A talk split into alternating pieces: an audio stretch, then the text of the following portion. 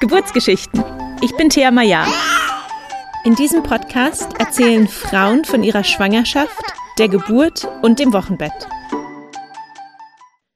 Herzlich willkommen zu einer neuen Folge vom Geburtsgeschichten Podcast. Mein heutiger Gast ist die Dula, Autorin und Geburtsaktivistin Corinna Hansen-Krever, die sehr offen über ihre Geburten spricht, nicht nur die Geburten ihrer zwei Kinder, die sie in den Armen hält, sondern auch die Geburten ihrer Sternenkinder, insbesondere den Tod und die Geburt von ihrem Sohn Jonathan, der zum Termin hin im Mutterleib verstorben ist und dann tot auf die Welt gekommen ist. Corinna spricht auch ganz offen über das Thema Gewalt im Kreissaal und Suizidgedanken, die sie nach ihren Geburten hatten, hatte. Wenn diese Themen für dich schwierig anzuhören sind, dann empfehle ich, dass du die Folge vielleicht später hörst oder dir Unterstützung holst, die Folge vielleicht mit deinem Partner, deiner Partnerin oder einer vertrauten Person anhörst. Und ich werde auch noch mal in den Show Notes ein paar Ressourcen verlinken, wo Frauen, die sich angesprochen fühlen von den Themen, sich Hilfe suchen können. Ich habe es im Podcast schon immer wieder erwähnt. Ich bin großer Fan vom Dula-Kollektiv Women's Nature Vienna. Das ist ehrlich gesagt einer meiner absoluten Wohlfühlorte hier in Wien. Und für alle Frauen, die in Wien wohnen, habe ich einen Rabattcode. Ihr bekommt 10 Euro Rabatt auf eure erste Bestellung beim Women's Nature mit dem Code TEA10. Das Women's Nature liefert Wochenbettboxen mit frisch zubereiteten, gesunden, nährenden, stärkenden Speisen direkt zu euch nach Hause. Und für alle, die vielleicht gerade gar nicht im Wochenbett sind, diese Boxen kann man natürlich auch in anderen Phasen des Lebens bestellen, wenn man nicht gerade im Wochenbett ist. Zum Beispiel im stressigen Alltag mit Kindern, wenn man vielleicht mal alleine ist und der Partner oder die Partnerin nicht da ist. Oder zu Beginn des Zyklus, wenn man eher nach innen gehen möchte und keine Zeit und keine Lust hat zu kochen. Also der Lieferservice vom Women's Nature, wunderbar für Frauen in allen Lebensphasen. Mit dem Code TEA10 gibt es 10 Euro Rabatt auf die erste Bestellung. Hallo und herzlich willkommen, Corinna. Schön, dass du dir heute die Zeit genommen hast, uns von deinen doch sehr vielen Schwangerschaften und verschiedenen Geburtserlebnissen zu erzählen. Ja, hallo, danke, dass ich da sein darf. Ich bin die Corinna Hansen-Krever. Ich bin Mama und mehrfache Sternenmama. Ich wohne mit meinem Mann und zwei Kindern an der Hand in der Nähe von Trier wo ich auch als Dula, als zertifizierte Dula ähm, arbeite und Frauen über Fehlgeburten auf natürlichem Weg begleite, sehr viel Aufklärung betreibe, unter anderem auch mein Buch Stille Geburten sind auch Geburten und Sterneltern sind auch Eltern geschrieben habe. Ich biete hier eine Fortbildung an, also die Fortbildung ist online für Fachpersonal. Ähm, zu buchen und das Ganze ähm, ja, ist einfach so meine Lebensaufgabe geworden, nachdem ich mehrfachen Schwangerschaftsverlust erlebt habe und dem Ganzen einfach einen Sinn gegeben habe durch meine Arbeit. Ja, aus reiner Neugier, was hast du beruflich gemacht, bevor du Dula wurdest? Also ich habe tatsächlich eine Ausbildung im öffentlichen Dienst gemacht, habe dann nebenbei noch als Fotografin gearbeitet. Ähm, dafür habe ich momentan gar keine Zeit mehr, wobei ich sagen muss, so ab und an mache ich dann doch auch noch gerne Fotos, um einfach ein bisschen in der Kreativität zu bleiben. Ähm, habe tatsächlich auch noch einen Job im öffentlichen Dienst, wäre aber tatsächlich wünschenswert, wenn ich irgendwann hauptberuflich als Dula arbeiten könnte. Hm, wow, spannend. Das erfüllt einfach so mein Herz und hm. gibt mir das Gefühl, dass das einfach unfassbar Sinn macht, was ich da tue. Ja. Ja, das stimmt. Ähm, bevor wir mit deinen Schwangerschaften anfangen, was weißt du selber über deine eigene Geburt, wie du geboren worden bist? Was sind da so die Geschichten, die deine Eltern oder deine Mutter dir vielleicht erzählt haben? Also meine Mutter lebt schon länger nicht mehr. Ich konnte da als es so in meiner Dula-Ausbildung an das Thema ging, tatsächlich keine Fragen stellen, was ein bisschen traurig war. Ähm, ich habe meinen Vater damals diesbezüglich befragt. Da kam auch tatsächlich nicht viel. Also ich habe so gemerkt, dass, dass diese Wertigkeit dieser Geburt gar nicht so gegeben war, wie wir es heute oder wo wir heute jetzt hinkommen, so langsam. Dass wir hinterfragen, wie es Frauen geht, was eine Geburt mit einer Frau gemacht hat, was die Geburt vielleicht auch mit dem Mann gemacht hat, ja, wie wir durch die Geburt gegangen sind. Also irgendwie hatte ich das Gefühl, in dem Gespräch gab es das damals nicht. Also ich wurde auf natürlichem Weg geboren und ähm, ich hatte so das Gefühl, dass es eigentlich sehr intuitiv war, dass meine Mutter zu Hause geblieben ist, bis sie das Gefühl hatte, uh, jetzt müssen wir ganz schnell ins Krankenhaus. Ähm, mein Vater war zu dem Zeitpunkt auch nicht vor Ort, ist dann mit meinen ähm, Großeltern ins Krankenhaus, die sie begleitet haben. Und mein Vater wurde dann alarmiert und er kam auch Gott sei Dank noch pünktlich. Hat dann aber auch erzählt, dass er ähm, auch sehr bestimmt von der damaligen Hebamme, mh, mm, ja, dass man ihm vorgegriffen hat, was er zu tun hat, wo er sich hinzustellen hat. Ähm, gehen Sie mal rüber, auch sehr unsanft.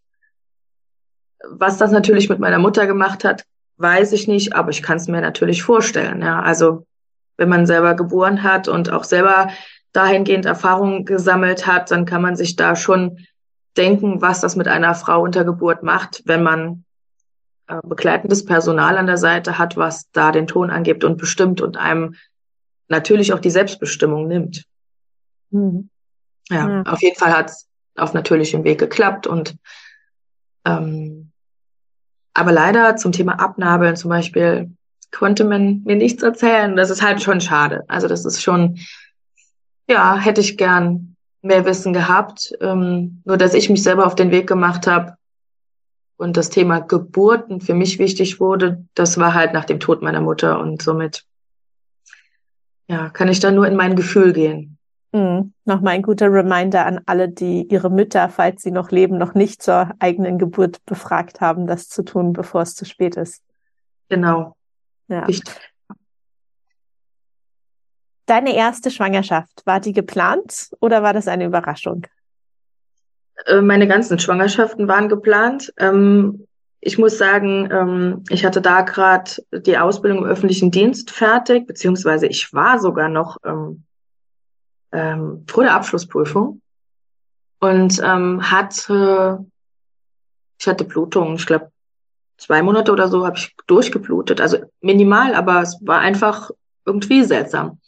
Ich war dann bei der Frauenärztin und die sagte mir ähm, mit meiner Vorgeschichte, also Endometriose und ähm, Entzündung der Gebärmutter, die schon länger zurücklag eigentlich, ähm, könnte das schwierig werden, schwanger zu werden und ob ich denn Kinder wollte. Dann habe ich ganz klar gesagt, natürlich will ich Kinder. Dann fangen sie sofort an. dann habe ich gesagt, bitte. Also ja, das äh, habe ich gedacht, nee, das geht ja gar nicht jetzt.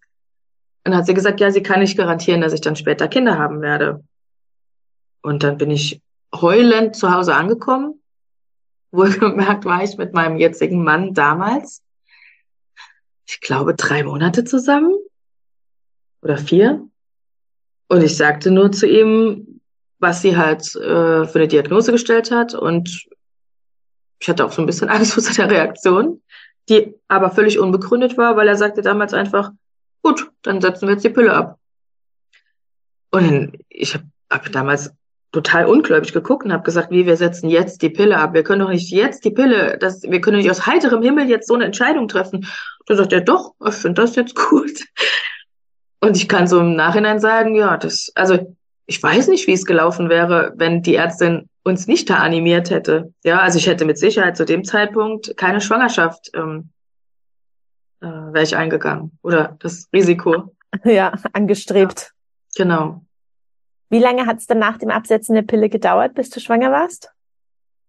Ich glaube drei bis vier Monate. Also ich bin ein sehr empfänglicher Mensch.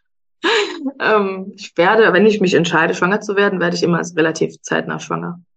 Okay. Wie hast du gemerkt, dass du schwanger bist? Ich habe nur noch rumgeheult. Also ich, ich war unfassbar emotional. Also ich habe natürlich auch drauf gewartet und ich muss sagen, wenn manchmal so die Frage gestellt wird, warst du vor deinem ersten Kind auch schon mal schwanger?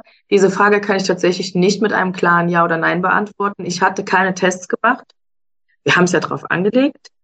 Ähm, und es kam eine Blutung, aber diese Blutung war eine Sturzblutung. Und mit meiner jetzigen Erfahrung könnte das schon auch ein, ein ganz früher Verlust gewesen sein. Ja, das war dann die Schwangerschaft vor meinem Großen. Genau, und ähm, ja, ich habe halt auch drauf gewartet, ich habe es auch drauf angelegt und ähm, habe dann natürlich da gesessen und die Zeit ähm, im Blick gehabt und habe gedacht, ja, so, heute käme die Periode, wir machen jetzt heute einen Test und der war dann direkt positiv, schwach positiv, aber er war positiv. Und ich habe dann halt beim Frauenarzt angerufen und gesagt, hier, oh, zum ersten Mal hier so ein Strich, der ist ganz schwach. Und dann sagten die mir noch, ja, aber ganz schwach ist äh, trotzdem schwanger. Und dann kommen sie in den nächsten Tagen einfach mal vorbei. Und dann war das tatsächlich so, dass man mir mitteilte, ich bin schwanger. Und das war schon, ja, da habe ich erst recht geheult. Das heißt, du warst sehr emotional im ersten Trimester. Hattest du sonst Schwangerschaftsanzeichen? Ja, das ist tatsächlich ähm, schwierig zu sagen, weil ich damals meinen Körper diesbezüglich noch nicht so gut kannte. Und ähm, da das Ganze auch so hoppla die hopp ging, ähm, mir war ab und an übel. Ähm, ich habe dann morgens immer so ein Knäckebrot am, am Nachttisch lieben gehabt und habe dann, bevor ich aufgestanden bin, so ein Knäckebrot gegessen und dann ging's. Ähm, was auf jeden Fall mh, hm, in dieser Schwangerschaft war, dass ich nachts ganz oft Joghurt essen musste. Ich musste in meinen Kühlschrank, musste dann nachts Joghurt essen. So ein, ja, ich glaube so 250 Gramm Joghurt habe ich dann da so, ja, und dann wieder schlafen. Ähm, ich habe ganz viel Lakritz gegessen. Ja, das, das musste ich. Genau. Wie ging es dann nach diesem ersten ähm, Besuch bei der Frauenärztin für dich, für euch weiter? Hattest du zu dem Zeitpunkt vielleicht viele, also schon Freunde oder Bekannte, die die Kinder hatten? Wusstest du, was zu tun ist? Hast du dir eine Hebamme gesucht oder bist du einfach weiterhin zur Ärztin gegangen? Also wir haben damals noch in Wiesbaden gewohnt und unser Umzug stand bevor. Also wir wussten, wir wollen wieder zurück in die Heimat Richtung Trier. Und somit war auch klar, ich werde mir dann zu Hause eine Hebamme suchen. Bin dann auch ja auf die Recherche ins Internet und bin dann auf eine in der Nachbarschaft, also in einem Nachbarort, bin ich aufmerksam geworden. Habe ihr dann auch geschrieben, ähm, zumal es für mich wichtig war, da ich Missbrauch erlebt hatte einige Jahre zuvor, dass ich dahingehend ähm, auch aufgefangen werde, auch gerade in der Schwangerschaft, weil ja, es ist ja schon gerade, was den Unterleib angeht und was das Emotionale angeht. Und das Vertrauen in den eigenen Körper war für mich schon sehr, sehr wichtig, dass ich äh, Personal an der Seite habe, was damit auch umgehen kann. Diese Hebamme sagte, ja, ja, kein Problem. Also hat sich nachher nicht so ganz rausgestellt als kein Problem. Ähm, weiß bis heute nicht, ob sie einfach Desinteresse, ob es Desinteresse war oder völlige Überforderung. Oder fehlende Aufklärung zu dem Thema. Oder, ja, auch. ja, natürlich. Oder auch das. Ähm, zumindest zu dem damaligen Zeitpunkt war es okay. Also mit meinem heutigen Wissen wäre das nicht mehr okay. Da wären meine Erwartungshaltungen oder meine Erwartungshaltung einfach höher und ähm, aber damals war das in Ordnung für mich. Es war eine Ansprechperson da und ähm, wir hatten dann auch den Vorbereitungskurs da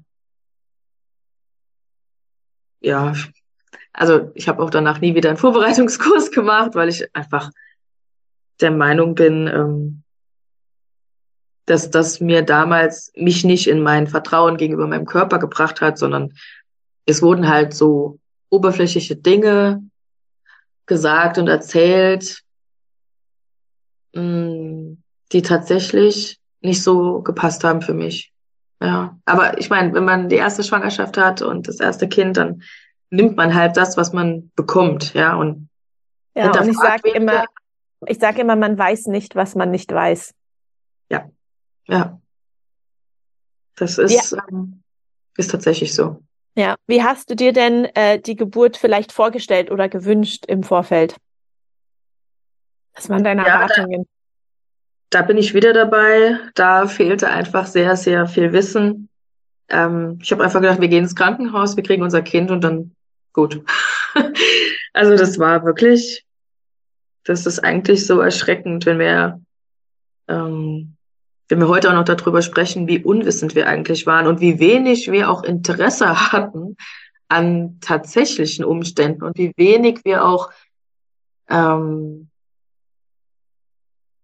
ja Kontakte hatten, die uns über das tatsächliche Vorgehen eines weiblichen Prozesses, eines normalen, natürlichen weiblichen Prozesses auch einfach mal dahingehend was erzählen konnten. Und ich muss sagen, wir haben dann inzwischen kleine Werbemaßnahme, äh, den Film von der Carola Hau geguckt, Die sichere Geburt. Äh, den haben wir mittlerweile mehrfach geguckt. Und da würde ich mir einfach wünschen, dass jede Frau oder auch natürlich jedes Personal diese Aufklärung erfährt, auch dieses große Ganze, was kann unter Geburt passieren, was kann auch durch Personal anders laufen als gewünscht oder schief laufen. Ähm, ja, ich hab, hätte mir nie vorstellen können, dass wir Diskussionen führen mit Fachpersonal unter Geburt. Ja, das haben wir dann schon. Also vor allen Dingen ich, mhm. wo ich für mich dann Dinge einfach nicht so gut fand. Ja, wann ging denn dann die Geburt los? In der wievielten Woche warst du und wann wusstest du, okay, jetzt wird's ernst? Ich muss sagen, mein Mann hatte zu dem Zeitpunkt auch noch in Wiesbaden gearbeitet. Mhm. Ähm, der ist Feuerwehrmann und somit hatte er 24-Stunden-Schichten, was es für mich immer ein bisschen, also immer wenn der weggefahren ist, habe ich dann schon Panik geschoben und habe gedacht, boah, irgendwann geht's los und ich krieg das gar nicht mit, dass es losgeht. Dann bin ich unter Presswehen und mein Mann ist in Wiesbaden im Dienst. Wie weit ist Wiesbaden von Trier entfernt ungefähr? Ja, je nach Betrieb fährt er dann schon mal zwei Stunden. Okay. Also so anderthalb, zwei Stunden, mhm. je nachdem, wie schnell er dann ist. Ja. Ähm, und davor hatte ich halt große Angst. Heute weiß ich, dass man sein Ziel auch anvisieren kann, dass wir mit unserer Energie, mit unserer weiblichen Kraft, mit unserer weiblichen Energie auch sehr viel anvisieren können. Ja, unser Ziel so, ja, das äh, war mir damals nicht bewusst und ähm, ich habe einfach nur, bin sehr in die Panik gegangen. Und dann war er aber irgendwann da. Also ähm, wir hatten am 20. Termin, 20.3. und ähm, er war dann auch zu dem Zeitpunkt da und äh, mein Schleipfruff ist abgegangen, ich glaube am 17. morgens und ich wusste auch sofort, also ich war sofort so bei mir in meinem Urvertrauen. Ich habe den Schleimfropf gesehen und wusste, aha, jetzt geht's los. Also das war gar nicht diese Unsicherheit, die ich in meinem Kopf gemacht habe, die war einfach weg. Gut, und dann habe ich gesagt, gut, die Tasche ist gepackt, alles vorbereitet. Und ähm, naja, die erste Nacht war halt einfach nix. Ich habe schon gedacht, es müsse schneller losgehen. Aber in der zweiten Nacht danach saß ich um ein Uhr, ich glaube es war ein Uhr, 31, ich habe das irgendwann aufgeschrieben, saß ich kerzengerade im Bett mit der ersten Wehe und habe gedacht, oh Gott. also diese ganze wochenlange Angst vor diesem Moment, die war tatsächlich in dem Moment weg. Ich hatte schon Schmerzen und es war schon so, oh Gott, jetzt geht's los. Also mir war sofort klar, jetzt geht's los. Ich war aber so dermaßen in meinem Urvertrauen, dass ich sogar meinen Mann nicht geweckt habe. Also die ganze Angst war plötzlich weg und ich habe das dann so gemacht. Ich sage mal, ich habe das so gemacht, weil es ging über mehrere Stunden. Ich bin wirklich, ich glaube, sechs Stunden am Stück vom Bett auf die Toilette, von der Toilette ins Bett und bin auch nicht richtig eingeschlafen, weil ich Angst hatte vor der nächsten Wehe. Und das war schon stark, muss ich sagen. Ähm, aber ich habe das gut hingekriegt. Ich war dann irgendwann morgens um 6 Uhr total gerädert.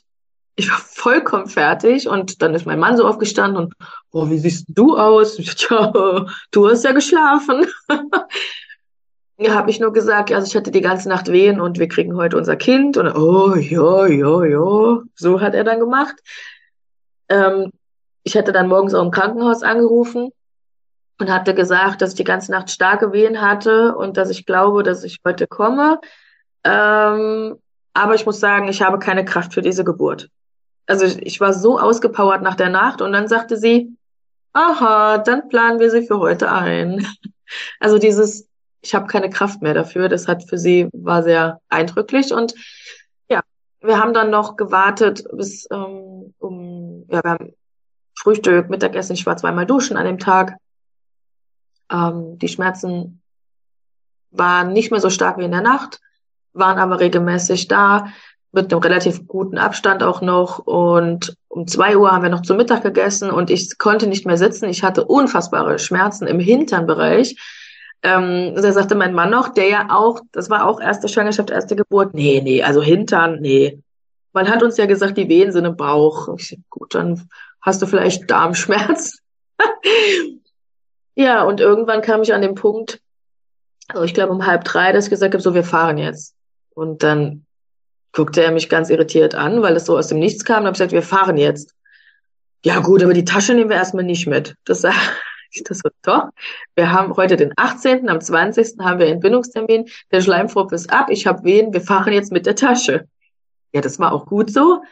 Äh, wir kamen tatsächlich in Trier an, es war echt viel Verkehr. Wir kamen da an und ich war laut am Röhren. also es war wirklich, ich hatte da schon äh, starke Wehen.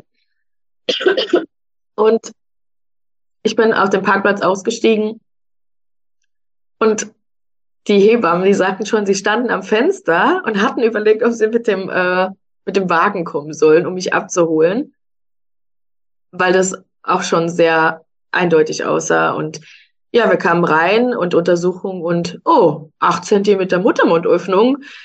Da habe ich gesagt, ja, oh nee, also ich, ich habe jetzt, ich will jetzt eigentlich auch nicht mehr. Da sagte sie so, hier, ich gebe Ihnen mal Ihren Kittel. Wollen Sie auf Toilette? Ich so, ja, ja, ich gehe mal auf Toilette. Da saß ich in dem, in dem Kittel da offen hinten auf dieser kalten Toilette und da habe ich nur zu meinem Mann gesagt, ganz leise, wir fahren wieder. Das hat die aber gehört und habe ich gesagt, wir fahren nach Erang. Also es war damals noch ein anderes Krankenhaus. Und dann rief sie, nein, Frau Hansenkrämer, Sie fahren heute nirgendwo mehr hin. Sie kriegen jetzt Ihr Kind. Nee, hab ich gesagt, nee, jetzt, jetzt können wir, jetzt geht das nicht. Ja, und dann bin ich halt auf die Liege. Und dann hat sie gesagt, so, jetzt müssen wir hier einen Zugang legen, weil in Krankenhäusern ist das ja leider so, dass wenn du da hinkommst und unter Geburt oder für die Geburt, auch selbst wenn du noch gar nicht unter Geburt bist, kriegst du einen Zugang gelegt. Das ist ja irgendwie ja, man braucht diese absolute Sicherheit in Krankenhäusern, ähm, falls irgendwas passieren könnte, dass man ja sofort eine Spritze geben kann oder eine Infusion. Ja, dann habe ich halt gesagt, ich habe eigentlich nur eine Zugangsmöglichkeit. Ich kenne meinen Körper ja. Nein, rechts nehmen wir nicht. Da fing die Diskussion dann an diesbezüglich. Da habe ich gesagt, ich habe links, links, links ist nichts. Da kann man suchen, wie man will. Man, ich habe rechts eine Vene und die ist gut. Nein, da steht das TTG, da mache ich gar nichts. Wir machen jetzt links. Ja, da fing die an, meinen linken Arm zu zerstechen. Wohlgemerkt, ja, mit acht Zentimeter Muttermund. Ähm, ja, ich, ich weiß nicht, zwei oder dreimal hat sie dann den linken Arm zerstochen. Der hatte tatsächlich unter Geburt auch mehr wehgetan als die Wehen tatsächlich, weil der war grün und blau schon unter Geburt. So dass sie irgendwann sagte, ja, dann schiebe ich halt das TTG auf die andere Seite und dann legen wir den Zugang rechts zack, Nadel war drin, alles gut. Führte halt einfach auch zu einer gewissen Anspannung, die ich nicht gebraucht hätte zu dem Zeitpunkt. Also das hätte man sich sparen können. Ja, und dann kam dann auch eins zum anderen, dann äh, waren dann die die Wehen zu stark, dann gab es eine PDA, dann war die PDA zu stark. Also so im Nachhinein, mein Gott, ich glaube, mit meinem heutigen Wissen hätte ich gesagt, wir machen das ohne PDA, aber ich wollte damals unbedingt die PDA. Und die haben die halt mit acht Zentimeter damals noch gegeben. Ähm, dann waren die Wehen kaum mehr zu spüren. Dann wurde wieder ein Wehenmittel gespritzt. Dann sind die Herztöne runtergegangen. Dann hat sie an meinem Bauch rumgerissen. Auch ohne Kommunikation, was ich halt mit meinem heutigen Wissen natürlich auch als unmöglich empfinde, wenn man einfach mit einer Frau unter Geburt irgendwas macht ohne Kommunikation. Und naja, also ich, nach drei Stunden war mein Kind dann Gott sei Dank da. Also das war trotz allem, was drumherum war, war ich sehr bei mir, habe das gut mit meinem Körper hingekriegt. Ähm, habe zu wenig Wehen gespürt unter der PDA, um wirklich zu verstehen, was ich da geschafft habe. Also so im Nachhinein, ähm, ich habe immer gesagt, so ein bisschen mehr Schmerzen hätte ich, hätte ich mir doch gewünscht. Ähm, das Kind kam raus, es wurde, der Kleine wurde mir, also der sehr Kleine wurde mir auf die Brust gelegt. Und der erste Satz des Arztes war, herzlichen Glückwunsch. Haben Sie eigentlich in der Schwangerschaft nichts gegessen oder haben Sie nur geraucht?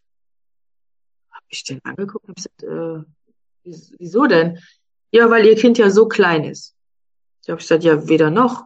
Also das war so der erste, das erste Gefühl war einfach, was stimmt denn hier nicht? Ja, also es war kein, boah, ich bin jetzt total glücklich, ich habe es geschafft. Die, die haben mich einfach nicht in diesem Gefühl gelassen. Und dann wurde er halt direkt abgenabelt und untersucht. Es war alles in Ordnung mit dem Kleinen, er war halt klein, ja. Ich habe aber auch, ich bin ja nur noch keine 1,60 groß und für mein erstes Kind war das alles super. Ja, das war perfekt, dass er so klein war. Und ja, dadurch, dass sie ihn halt direkt abgenabelt haben, wollte die Plazenta auch nicht so, wie sie sollte. Und da sagte man halt, ähm, ja, wenn Sie in einer halben Stunde die Plazenta ja nicht raus haben, dann fahren Sie in den OP. Und das ist natürlich auch, ja, heute weiß ich, äh, man würde meine Kinder nicht so schnell abnabeln. Ja, also das, dass diese sofortige Abnabelung stattgefunden hat, hat meines Erachtens auch verursacht, dass die Plazenta sich nicht gelöst hat und zu weiteren Problemen halt ähm, geführt hat, die auch wieder zu Interventionen geführt haben. Und diese Interventionen bedeuteten, dass nach einer halben Stunde die Plazenta natürlich nicht draußen war. Ich auch gesagt habe, ich möchte, oh, fahrt mich einfach in den OP, weil ich einfach meine Ruhe wollte vor dem ganzen ähm, Angekrapsche, äh, was dann aber erst recht erfolgte und zwar ohne Kommunikation, nicht aufgeklärt. Der Arzt hat sich von hinten ähm, mit seinem ganzen Gewicht auf mich, auf meinen Bauch draufgeworfen. Die Hebamme hat ihren kompletten Arm eingeführt, um die Plazenta halt von innen zu lösen. Ich habe nur Nein gebrüllt. Ich habe versucht, den Arzt runterzukriegen, ähm, obwohl ich ja auch unter PDA, ne? Ich habe mich ja wie unter Drogen gefühlt und habe dann mit allen Kräften versucht, das zu beenden, was da passiert ist. Ich muss sagen, Gott sei Dank hat die Plazenta ähm, gemacht, was sie sollte. Sie kam dann sehr schnell raus. Ähm, ja, und es hat sehr lange nach Geburt gedauert, bis ich verstanden hatte, dass das Gewalt war dass im Grunde auch diese Diskutiererei am Anfang über das Legen äh, des Zugangs und diese Bestimmung, wo dieser Zugang gelegt wird und nein, das machen wir nicht und dieses Rummotzen auch schon emotionale Gewalt war. Ich habe ihm gesagt, so im Großen und Ganzen war die Geburt wirklich gut. Ja, war auch total schnell. Also nach drei Stunden fürs erste Kind ist ja mega, ja. Aber das hatte so einen Fadenbeigeschmack und Nichtsdestotrotz konnte ich mein Kind sofort anlegen. Also wir wurden dann rübergeschoben in so ein Nebenzimmer und es hat, es war einfach keiner da und ich habe einfach zu dem Kleinen gesagt, so, ich habe gar keine Ahnung, ob das jetzt gut und richtig ist, aber ich glaube, es ist gut und richtig. Du darfst jetzt trinken. Und ich habe nur gedacht, uh, wenn jetzt keiner kommt, dann mache ich das einfach mal und habe ihn einfach an die linke Seite angelegt und hat sofort getrunken und es war einfach, es war das schönste Gefühl, glaube ich, so aber ich könnte jetzt gerade einfach zu heulen, weil es einfach für mich wirklich das Schönste ist, ähm, wenn nach Geburt die Kinder, wenn ich die anlegen kann. Das ist wirklich ein ganz besonderer Moment. Ähm, und ja, diesen Moment, den hat mir gar keiner genommen. Mein Mann war rausgeschickt, die Tasche holen. Es war kein Arzt da, es war keine Hebamme da, es war einfach nur mein Sohn mit mir und ja. Mhm, schön.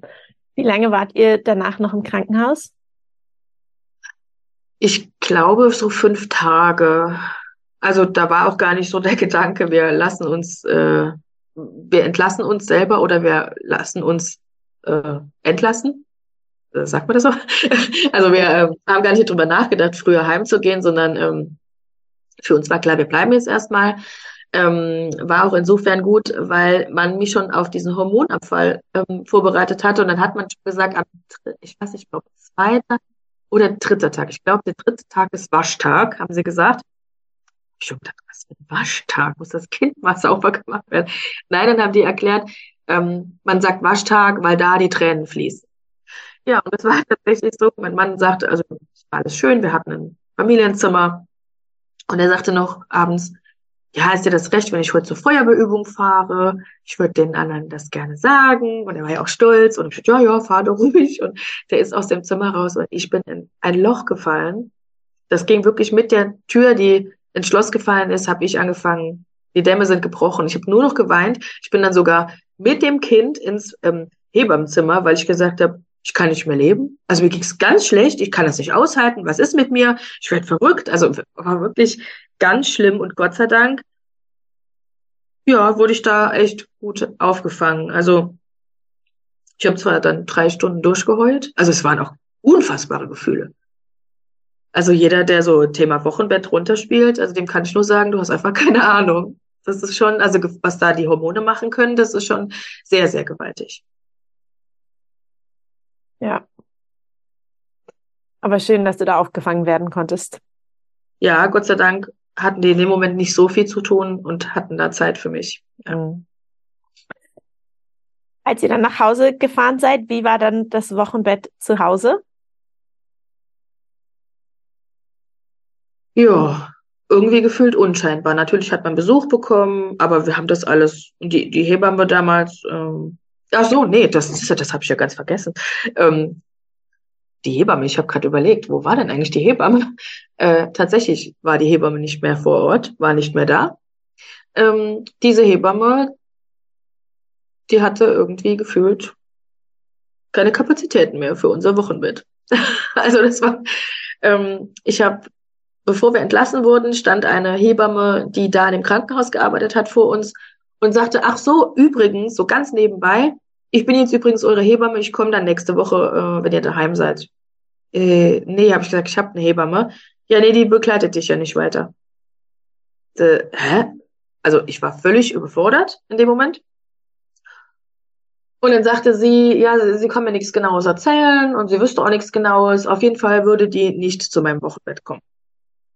Gut, alles klar. Dann, ja, kam dann die neue Hebamme die hat mir auch nichts weiter an Informationen geben, gegeben, warum sie jetzt einfach kommt. Also es war auch in Ordnung zu dem damaligen Zeitpunkt. Sie hat für meine damaligen Verhältnisse mir das gegeben, was ich gebraucht habe damals.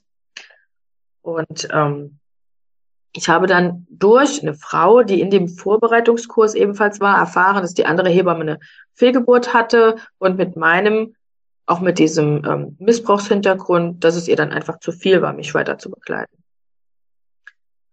Ja, das war schon so eine Sache für sich. Also auf der einen Seite von ihr persönlich. Also bis heute hat diese Frau sich nicht mehr bei mir gemeldet. Auch danach nicht. Also es gab nie ein Gespräch, ähm, was ich schon nicht so ganz nett fand. Und ich habe dann tatsächlich durch die Leute im Kurs erfahren, warum sie mich nicht begleitet hat. Also denen hat sie das erzählt, aber mir nicht. Und das war schon so ein starkes Stück. Ja. Ja, das ist wieder das Thema Kommunikation hier, ne? Das einfach, sie hätte es ja kommunizieren können mit ja. dir oder sich selber bei dir melden können. Ja, ja, wow. fände ich auch einfach fair, ne? Ja, wow, das tut mir sehr leid zu hören. Wir haben noch sehr viel ähm, abzudecken, deswegen würde ich dich jetzt gerne ein paar Jahre ähm, weiter nach vorne katapultieren deine nächste Schwangerschaft war, die, du hattest schon gesagt, die war wieder geplant, alle deine Schwangerschaften geplant. Wann genau. ähm, habt ihr angefangen zu sagen, okay, wir würden jetzt gerne ein zweites Kind haben? Also durch berufliche Umstände hat es tatsächlich ein bisschen gedauert, weil ich auf einen Festvertrag gewartet habe. Ähm, und das hat sich ja leider ein bisschen rausgezögert zu dem damaligen Zeitpunkt. Und ähm, wir haben entschlossen, als der große fünf war, ähm, so, wir starten dann jetzt. Und das war auch, glaube ich, in zwei Zyklen war ich wieder schwanger. Und ja, das, wir waren sehr froh darüber und ähm, der Entbindungstermin war Ende April. Ja, die Schwangerschaft war eigentlich unscheinbar, es war nichts Auffälliges. Ähm, ich hatte zu dem Zeitpunkt äh, auch diese Hebamme, die ich beim ersten hatte, äh, also die den Ersatz der ursprünglich ersten Hebamme war, habe ich auch da angefragt war tatsächlich so, dass ich ähm, irgendwann am Anfang gefragt habe, sag mal, hast du überhaupt Lust, uns zu begleiten? Weil irgendwie, ich hatte das Gefühl, einfach, entweder hat sie keinen Bock oder sie hat keine Zeit. Also jedenfalls hat mir da unfassbar viel gefehlt. Ja, nee, ich komme dann nächste Woche mal. Dann kam sie auch, aber irgendwie, ich hatte das Gefühl, irgendwas ist nicht gut hier. Ja, das war schon in der Schwangerschaft so das Erste. Dann ist irgendwann in der Schwangerschaft, ähm, in der Mitte der Schwangerschaft, mein Mutterpass verschwunden. Ähm, das war auch ein komischer Moment, wo ich gesagt habe, wo ist dieser Mutterpass hin? Ne? Also man hat ja den Mutterpass eigentlich immer so in der eigenen Nähe, in der Ta Tasche oder nah bei sich und dieser Mutterpass war einfach weg und weiß bis heute nicht, wo der gelandet ist. Also es war dann äh, an Weihnachten, wo mein Mann gesagt hat, vielleicht habe ich den mit dem Altpapier auf die Müllkippe gefahren. Ich sagte, hä, aber den Mutterpass, den sieht man ja. Also wir waren beide mit einem riesen Fragezeichen. Dann hat einen neuen bekommen. Ähm, und also es war in dieser Schwangerschaft, es gab so Momente, die so komisch waren. Ja, so, hm, wo ich heute sagen würde, ja, vielleicht waren das alles schon so kleine Zeichen, dass irgendwas nicht so gut gelaufen ist. Ähm, ja, und am Ende der Schwangerschaft hatte ich halt auch ganz viel Wasser. Und ich hatte auch, ja, ich habe immer einen hohen Blutdruck und ich hatte da noch höheren Blutdruck und wir sind dann einmal ins Krankenhaus gefahren, auch weil ich so Kopfweh hatte. Und dann hatten die gesagt, ja, das war dann, glaube ich, so 36. Woche. Ähm, ja, eine Nacht im Krankenhaus zur Überwachung. Wir gucken mal und ähm, war aber alles in Ordnung. Ne? Ich habe regelmäßig CTG gemacht bekommen. Der Kleine war gut versorgt. Ähm, ich bin dann medikamentös anders eingestellt worden. Alles war in Ordnung. Beim Verlassen des Krankenhauses habe ich ein Gespräch mit der jungen Ärztin geführt und habe zu ihr gesagt, sollen wir nicht einleiten? Und sie guckte mich so an und wir haben wir haben ganz lange, also so, wahrscheinlich nicht lange, aber vom Gefühl her, uns lange angeschaut. Und es hat in ihr gerattert und es hat in mir gerattert und ihre Worte waren, jeder Tag, an dem dein Kind länger in dir drin bleiben kann, ist ein guter Tag. Gut, habe ich gedacht, sie muss recht haben. Ja, ich bin nach Hause und eine Woche später ähm, ist abends mein Kind total wild geworden in meinem Bauch. Ich hatte zwei Stunden davor noch, so im Nachhinein weiß ich, es waren Abschiedfotos, also im Sonnenuntergang mit Selbstauslöser, mit ganz vielen bunten Herzen beklebt auf dem Bauch, mit dem Großen auch. Ich habe viel gelacht dabei, wir haben noch Fotos gemacht. Dann wurde der Große ins Bett gebracht und wir sind auf die Couch und plötzlich wurde der Jonathan so wild, und da habe ich so die Hand von meinem Mann genommen und habe gesagt, fühl bitte mal. Und dann guckt er mich so an, oh. Da habe ich gesagt, ja, was ist das hier? Und dann haben wir uns das halt erklärt, so, wir sind ja kurz vor Geburt, dauert nicht mehr lang. Ja, der übt jetzt schon mal. Ne? Also man sucht ja irgendwie so Erklärungen. Und danach war es einfach still.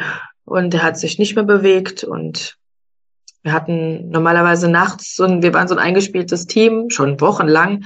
Er hat mich nachts immer, wenn die Blase voll war, ihm zu voll war, hat er mich wachgetreten. Ich bin auf Toilette, Blase entleert und dann hatte er wieder mehr Platz und dann hat er geschlafen. Also das war immer so, wir waren so ein Team nachts.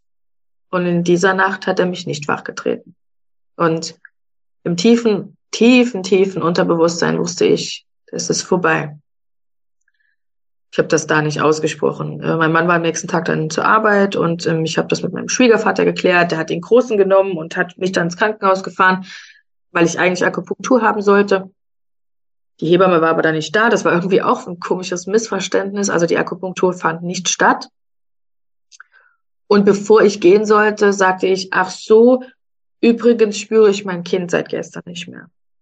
Oh ja, ne, hat man das so runtergespielt und es ist ja auch logisch, dass das Kind vielleicht auch mehr schläft vor Geburt und mehr Kraft äh, sammeln muss und ähm, ja, ah ja, kommen Sie mal rein, wir gucken mal. Ja, dann versuchte sie halt hm, das CTG anzulegen und ich habe schon gemerkt, die wurde sehr unruhig, war eine ältere Hebamme, die, die hat angefangen zu schwitzen. Ich habe dann wirklich, ich habe den Schweiß gerochen und habe gedacht, du musst aufhören, da zu suchen, jetzt ist nichts mehr. Und ich habe ihr das die ganze Zeit gesagt. Ich habe gesagt, da ist nichts mehr. Und er sagt, doch, doch, und hör doch mal hier. Da habe ich gesagt, das ist mein Puls. das ist nicht der meines Kindes. Ähm, ja, sie hat weitergemacht, sie hat aber gesagt, ich hole jetzt die Ärztin. Dann sind wir im Nebenraum. Und sie hat dann an meinem Kopfende gesessen und sie hat die ganze Zeit meine Hand gehalten und meinen Kopf getätschelt und die, also sehr liebevoll und die, die Ärztin saß dann gegenüber von mir und hat dann halt geguckt und dem Doppler und es war einfach keine Versorgung mehr da und ich werde diese blauen Augen von dieser Ärztin auch nie vergessen. Die war richtig geschockt und ich habe dann gesagt, das ist nichts mehr und und sie hat nur stumm den Kopf geschüttelt. Ah, das war ein Moment, wo so, ich glaube, es gibt nicht viele Momente so im Leben, wo so ganz, ganz große Stille herrscht. Ja, und dann habe ich ganz tief eingeatmet und habe gesagt, und wie sage ich das jetzt meinen Männern? Also meinem Großen und meinem Kleinen. Äh, ja, und dann hat sie gesagt, sie haben jetzt keinen Druck und wie sie möchten, möchten sie ihren Mann anrufen. Und ich gesagt, ja. Dann habe ich den angerufen und dann habe ich gesagt, Sebastian, du musst kommen. Und dann sagt er, ja, ich bin ja jetzt auf der Feuerwehr, ich kann, wieso soll ich jetzt kommen? Dann habe ich gesagt, es ist kein Herzschlag mehr da. Ja, okay, ich komme und ähm, also seine Feuerwache war sehr nah an dem Krankenhaus dran und er wurde von einem Kollegen, der mit dem Feuerwehrauto rübergefahren. Ja, und dann sind halt so erstmal bei uns beiden die Dämme gebrochen. Sie hat, also ich kann ja gar nicht sagen, ob sie nochmal ähm, geschallt hat, ob sie nochmal geguckt hat. Wahrscheinlich, um meinem Mann das auch noch zu zeigen. Ich, da habe ich aber völliges Blackout. Und dann hat sie gesagt, ich gehe jetzt raus und ihr könnt euch gerne beraten darüber, wie ihr weitermachen möchtet, jetzt ob Kaiserschnitt oder natürliche Geburt. Und dann wollte sie gerade raus und dann guckte mein Mann, der stand am Fenster und guckte mich an und sagte, du willst keinen Kaiserschnitt. Und ich gesagt, nee, ich will keinen Kaiserschnitt. Und dann war das klar. Ja, dass wir einleiten. Also da, da muss ich sagen, gab es auch leider auch keine Auskunft, dass wir hätten auch warten können. Ja, also das weiß ich ja mittlerweile auch. Wir hätten gar nicht an dem Tag einleiten müssen. Also ich hätte ich auch eigentlich, glaube ich, nicht gewollt, aber das hat mir einfach keiner gesagt, dass das wirklich wäre, äh, auch erstmal noch mal heimzugehen. Und ähm, ja, wir sind dann nach Hause gefahren und ähm, haben das zu Hause halt gesagt. Und dann ist der Große, der damals ja auch erst fünf, nee, damals war dann sechs, der ist doch sehr, sehr weinend zusammengebrochen. Also es war für den auch ganz schlimm. Der ist dann bei Oma und Opa geblieben. Dann sind wir noch zu meinem Vater gefahren, um das mitzuteilen. Dann haben wir noch unsere Sachen gepackt und sind dann nachmittags wieder ins Krankenhaus und wurden dann abends auch zum ersten Mal dann eingeleitet. Wie ja. wurdest du eingeleitet? Ja, Gott sei Dank mit Gel. Damals fehlte mir auch das Wissen über Zytotec, was ich heute habe. Ähm, man hat Gott sei Dank ein Gel an den Muttermund gelegt und ähm, ja, mein Körper hat relativ gut reagiert. Also sie sagte dann auch so, es dauert jetzt vielleicht so zwei Stunden und ich bin nach zwei Minuten die Wände hoch. Also mein Körper war, ja, was so Geburten angeht, ähm, schreitet mein Körper sehr klar und deutlich voran. Ja, und dann haben wir, also, wir da ein Zimmer bezogen, weit weg vom Kreissaal auf einer anderen Station, auf, weiß gar nicht mehr, was das für eine Station war, das Zimmer wir bekommen, dass wir ganz in Ruhe waren. Ja, und dann haben wir da gewartet und saß ich abends eingemummelt in der Decke auf dem Balkon im Sonnenuntergang. Ach, das war eigentlich so schrecklich es war, so schön war es auch, ja. Also wenn das nicht so ein schrecklicher Unterton gewesen wäre, warum wir da gesessen hätten. Aber es war, ja, besonders und dann habe ich halt so den engsten Freunden habe ich Bescheid gegeben und es waren natürlich alle mega geschockt. Also zehnter Schwangerschaftsmonat, da denkst du ja nichts, nichts Böses mehr, ne? Denkst du so, hast du ein Kind bald im Arm.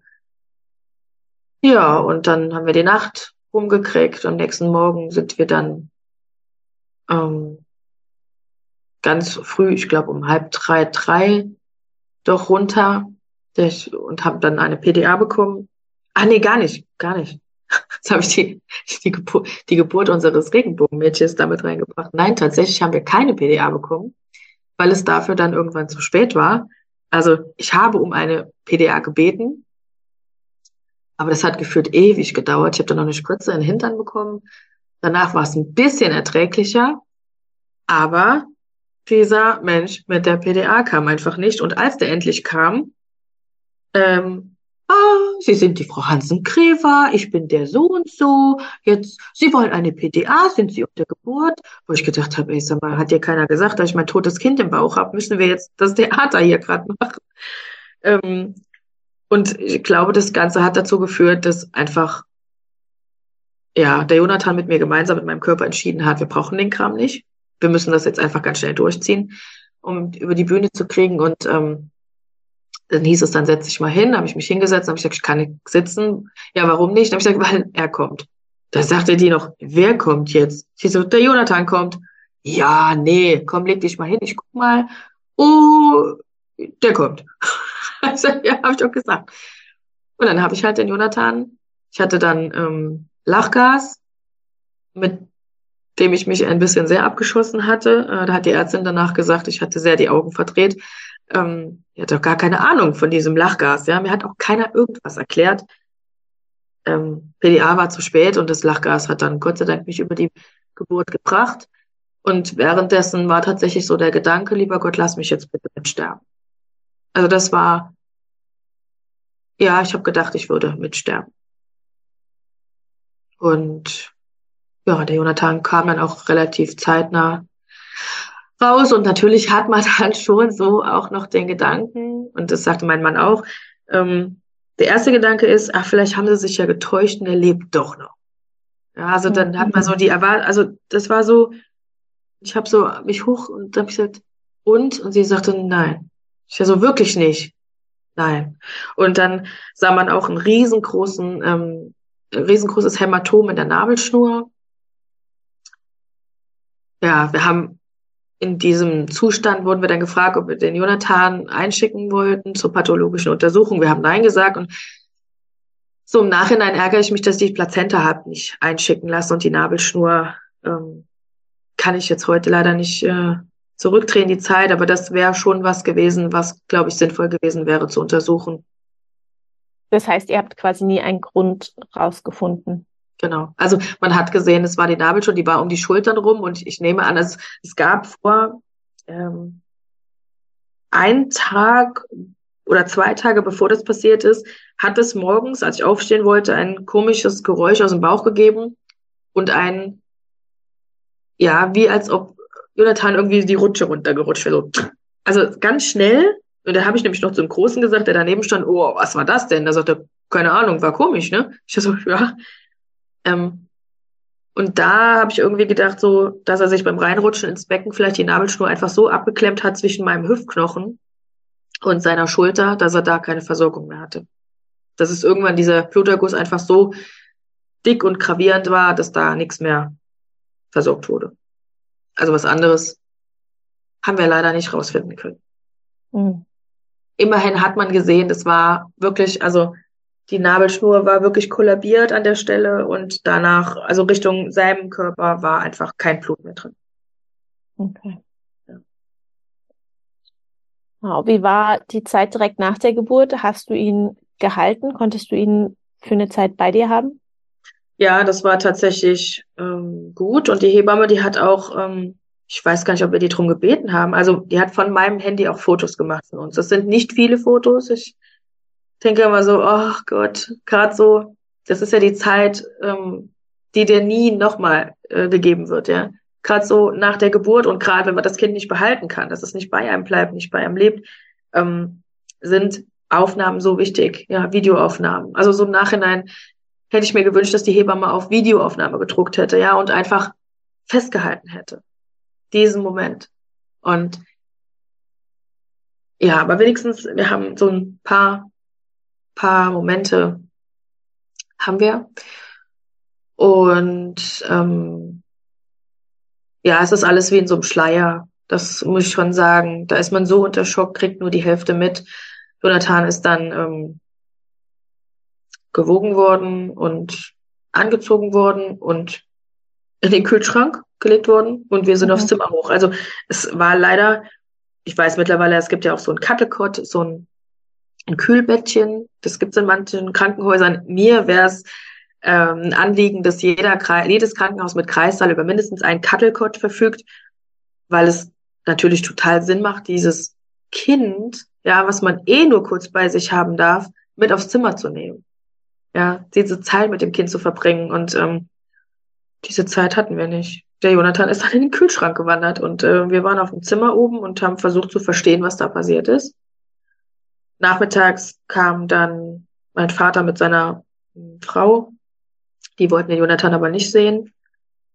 Und anschließend kamen die Eltern von meinem Mann mit unserem Großen und ähm, dann haben die Jonathan kennenlernen dürfen.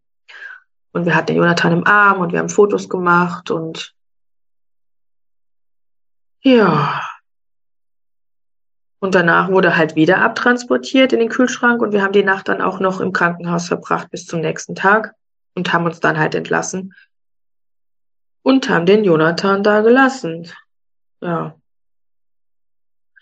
Heute weiß ich, wir hätten den Jonathan auch mit nach Hause nehmen können, ja, dass er über Nacht mal zu Hause sein darf. Das hat uns aber leider auch keiner gesagt damals. Es wurde auch kein Sternenkindfotograf alarmiert, was natürlich auch echt doof ist. Dadurch, dass ich selber Fotografin bin, ähm, haben wir eine Freundin gefragt, die damals dann mit uns zusammen allerdings erst mittwochs. Also der Jonathan ist ja samstagsabends gestorben. Montags ist er geboren worden und mittwochs waren wir dann auch erst wieder im Krankenhaus, um diese Familienfotos zu machen, die uns natürlich auch bis heute sehr, sehr wichtig sind. Allerdings muss ich sagen, in der Zeit hat das kleine Körper, Körperchen sich schon sehr auch verändert. Die Haut, die aufgegangen ist, ähm, das Gesicht war eingefallen. Also das ist ja halt was Organisches und es verändert sich halt einfach an der Luft und ja, das ärgert mich schon, dass da von dem Personal auch keiner gesagt hat, am gleichen Tag sollen wir ein Sternkind fotografieren. Also das da ist können wir vielleicht an, an der Stelle das kurz erwähnen. Es gibt äh, in, in Deutschland, aber auch in Österreich gibt es einen Zusammenschluss von ähm, Geburtsfotografinnen, die bei Sternengeburten ehrenamtlich, sprich auch ohne Bezahlung kommen und Fotos von dem Kind machen mit der Verbindung. Genau und auch ähm, ja gemeinsame Fotos. Ne? Also das ist auch so wichtig, weil also nicht nur ich ich würde es halt jedem raten, auch gemeinsame Fotos zu machen, nicht nur kleine kleine Händchen fotografieren oder Füßchen oder Gesicht oder den ganzen Körper, sondern auch die Eltern mit, weil das das kriegt man ja nie wieder. Und das sind so Aufnahmen, so ganz besondere Aufnahmen. Ähm, und das fände ich total wichtig. Also wenn es immer noch Kreissäle gibt, die ähm, die darauf keinen Wert legen. Also da muss ich wirklich sagen, da müsst ihr noch ganz, ganz viel lernen, ähm, weil das ist das, was Eltern über diese Zeit bringt. Ja, das alles das, was man ähm, hat. Ja, ich würde, äh, das habe ich auch ähm, in meinem Buch äh, mal beschrieben, alles das, was man an Erinnerungen schaffen kann, eine Haarsträhne, Fußabdrücke, Handabdrücke. Ja, also zum Beispiel gab es bei Jonathan keine Handabdrücke. Wir haben nur den ich glaube, wir haben auch nur einen Fuß oder haben wir zwei, ich weiß gar nicht. Ähm, also es wurde kein Handabdruck gemacht. Das ist bis heute einfach so, wo ich denke, oh Gott, und er hatte, er hatte so schöne, richtig dunkle Haare, ja, volle Haare. Warum hat denn keiner eine Haarsträhne abgeschnitten für uns? Das sind so Sachen, man kann das ja auch, es gibt ja auch so ähm, Erinnerungsschmuck, ja, wo man, oder die Nabelschnur, ja, wo man das einarbeiten kann und wirklich, ich habe so Erinnerungsschmuck, ähm, Allerdings, also das ist in Kombination mit Muttermilch und da ist dann ähm, die Nabelschnur von unserer Tochter, die später noch gekommen ist, äh, mit integriert und das ist so schön, das ist so besonders ähm, und das sind so tolle Erinnerungen und man hat einfach uns da im Dunkeln tappen lassen, ja und das ist so schade und ich fände echt total wichtig, dass man Eltern, die ihre Kinder gehen lassen müssen, alles an Informationen gibt, ja, dass man, auch wenn man im Endeffekt sagt, man will das alles nicht, man will keine Sternkindfotografie, man will keine Erinnerung, man will keine Nabelschnur, man will gar nichts, dann ist das in Ordnung, aber man sollte das selbstbestimmt entscheiden dürfen. Und du kannst nur eine selbstbestimmte Entscheidung treffen, wenn du vollumfängliches Wissen hast. Ja. Genau. Wie ging es dir denn in der Zeit nach der Geburt? Ähm, psychisch, aber auch körperlich. Hast du Medikamente bekommen, um den Milcheinschuss zu stoppen oder hast du quasi auf natürliche Weise den Milchfluss gestoppt? Also da muss ich sagen, das ist auch ein Kapitel in meinem Buch, weil das, ähm, boah, das war schon äh, sehr äh, eindrücklich für mich und auch schlimm zu sehen, wie unfassbar unreflektiert das Krankenhauspersonal da Medikamente rausgegeben hat. Auch ohne Kommunikation. Ja, man hat mir einfach zwei Abstelltabletten auf den Tisch gelegt und gesagt, nimm die bitte. Man hat gar nicht gefragt, ähm, wie geht's denn deinen Brüsten? Ähm, meinst du, kannst du einschätzen, ähm, ja, ob du sowas brauchst? Kannst du einschätzen, oder kannst du, möchtest du sowas überhaupt nehmen? Ja, also in diesem Schockzustand habe ich diese Tabletten genommen, hatte in kürzester Zeit auch unfassbare Nebenwirkungen davon mit Extrasystolen und Atem, so Schnappatmung und habe dann auch Rücksprache mit der Ärztin gehalten. Also es war so schlimm, dass ich die habe kommen lassen. Und ihre Aussage war damals, das sind die Organe, die sich setzen. Also sie ist gar nicht auf die Medikamente eingegangen, dass das möglicherweise ähm, eine Auswirkung haben könnte. Ich ähm, bin auch jemand, der sehr auf Histamin reagiert und ähm, diese, also ich glaube, ich hätte ein Antihistaminikum damals äh, danach gebraucht, was meine mein Histaminfass einfach geleert hätte, ja, und mich wieder runtergefahren hätte von meinem, also das war schon schwer zu ertragen, auch körperlich. Wir haben uns am nächsten Tag dann ähm, nach diesem Geburtstag von Jonathan entlassen kam nach Hause und ähm, ich muss sagen, also diese Hebamme, die er damals bei dem ersten übernommen hatte, die kam dann auch. Ähm, ich hatte das Gefühl, die war völlig überfordert. Ähm, die kam dann auch ein paar Mal und ähm, hat dann auch erzählt, dass er das schon mal hat und dass die Frau dann abends ähm, durchs Dorf gelaufen ist und laut geweint hat und dass man dann einfach im Ausnahmezustand ist. Und dennoch hatte ich das Gefühl, die war so überfordert, dass die mir gar nicht helfen konnte. Also die hat dann auch irgendwann, äh, zwei Wochen später, äh, hatte ich das Gefühl, ähm, Eisprung zu haben. Und es hat mich so irritiert, dass ich echt gedacht habe, ist mein Körper schon wieder normal? Ist mein, ja, also ich meine, man, alles war am Heilen und ähm, ich hatte noch Wochenfluss und habe ich gesagt, ich kann doch nicht schon wieder Eisprung haben.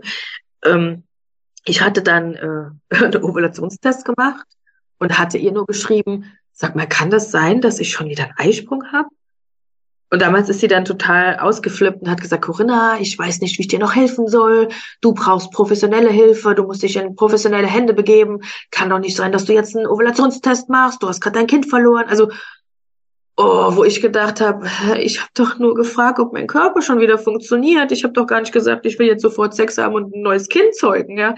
Und selbst wenn ich das entschieden hätte, dann wäre das meine persönliche Entscheidung gewesen also es war einfach, es war so schrecklich für mich, dass ich einfach keine normale, natürliche Frage stellen konnte über meinen Körper und dass sie einfach gefühlt völlig überfordert war damals. Ich weiß, dass sie das auch nicht böse gemeint hat. Ich glaube, sie war einfach, die hatte keine Routine in dieser Begleitung. Mhm. Und ähm, hat mir das Gefühl gegeben, ja, du musst am besten jetzt in eine geschlossene. Also so habe ich mich gefühlt. Du musst in eine geschlossene und du musst dich da, du musst dich einweisen. Und äh, ich habe dann auch, ähm, also sie hat uns auch noch ein schönes, ähm, schönen Brief geschrieben und ähm, hat auch reingeschrieben, dass sie das auch, sie wollte mir nicht wehtun oder mich nicht verletzen. Sie hat sich einfach viel Sorgen um mich gemacht und hat uns dann noch ein ganz tolles Gedicht geschrieben. Äh, aber ich muss sagen, es war mir zu dem Zeitpunkt keine gute Hilfe und ich habe das Ganze schnell beendet. Also ich stand dann tatsächlich ohne Hebamme da und äh, stand schon sehr alleine da. Wie hast du in den kommenden Wochen, Monaten, Jahren ähm, für dich Hilfe gefunden und das auch verarbeiten können? Weil das war ja dann auch so der Anfang in deine jetzige Arbeit. Ja, wir haben ähm, dadurch, ich muss sagen, dadurch, dass ich als Fotografin ja auch über Facebook damals noch sehr aktiv war, haben wir entschieden, wir gehen damit einfach offen und öffentlich um, weil mir sind damals, ich glaube, 17.000 Leute bei Facebook gefolgt, als ich noch regelmäßig Fotos gemacht habe. Und die haben ja mitgekriegt, dass ich schwanger war. Und wir haben überlegt, wie machen wir es jetzt? Nee, wir wollen, Jonathan hat ein Recht da zu sein, hat ein Recht genannt zu werden. Und wir haben, ja, also mein Mann hat ein sehr emotionales Posting auf Facebook gesetzt und ähm, wir haben so gemerkt, dass viele viele auch gerne Anteilnahme ähm, zeigen. Ähm, aber natürlich haben wir auch die andere Seite kennengelernt, dass mir Menschen entfolgt sind, dass Menschen sich nicht mehr gemeldet haben, dass Menschen auf eine andere Straßenseite gegangen sind. Also wirklich, ich kam dann und man hat die, ja, die Straßenseite gewechselt und hat mich nicht mehr gegrüßt.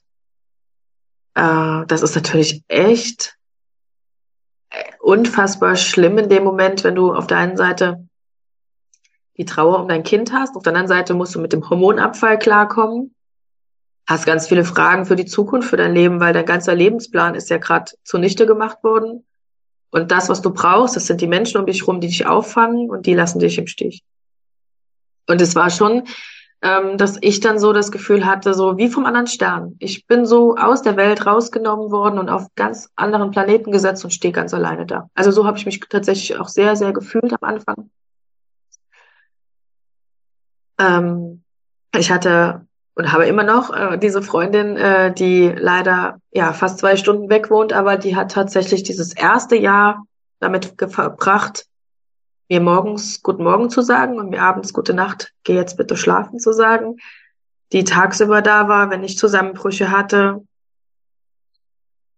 Äh, ja, die sehr, sehr, sehr, sehr da war. Mit Gesten, mit Kleinigkeiten, mit Worten.